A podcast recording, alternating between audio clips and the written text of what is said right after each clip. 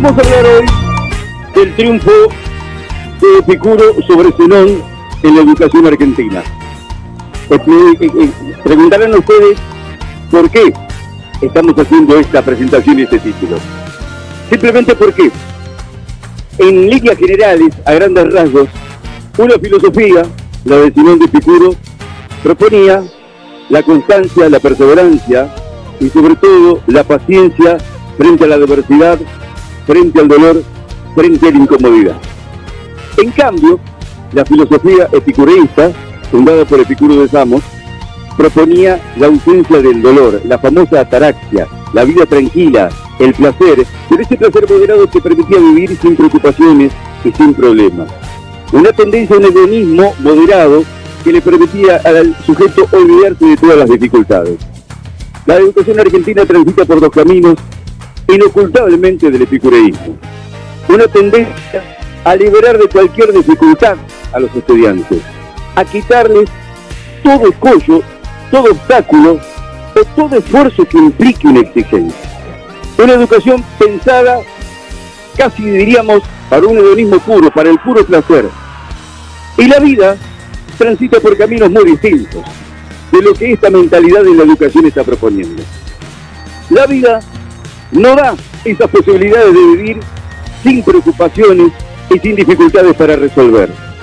Entonces no se puede pensar en una educación que trata de evitar los problemas, que trata de quitar a los estudiantes de las dificultades para llevarlos a una vida sin ningún tipo de exigencia. Y hay algo que hemos hablado en las aulas con los alumnos permanentemente. En la vida todo lo que uno hace tiene una consecuencia.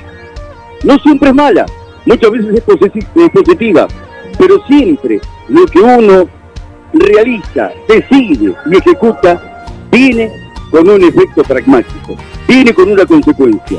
Y eso hay que saber asumirlo y ser consciente, porque si no, ocurren las cosas que diario, en nuestra vida cotidiana, en nuestra sociedad, y después es demasiado tarde.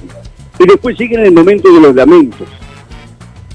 Entonces, tenemos que mentalizarnos a que si socialmente debemos y queremos tener un funcionamiento distinto, una Argentina diferente, sin violencia, sin odios, sin brechas, tenemos que pensar por una concepción de la vida y de la responsabilidad que cambie la educación.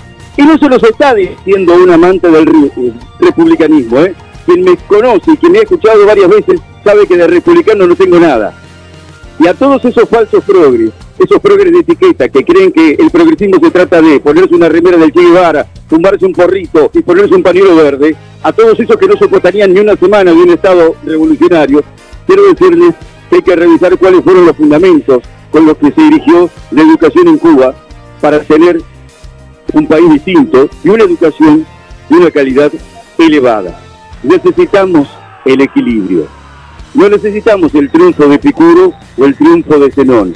Necesitamos el equilibrio y que la educación forme para la vida responsable y para el respeto mutuo, pero sobre todo para entender que hay consecuencias y que hay exigencias. Simplemente el profesor Darío Lea un ratito nos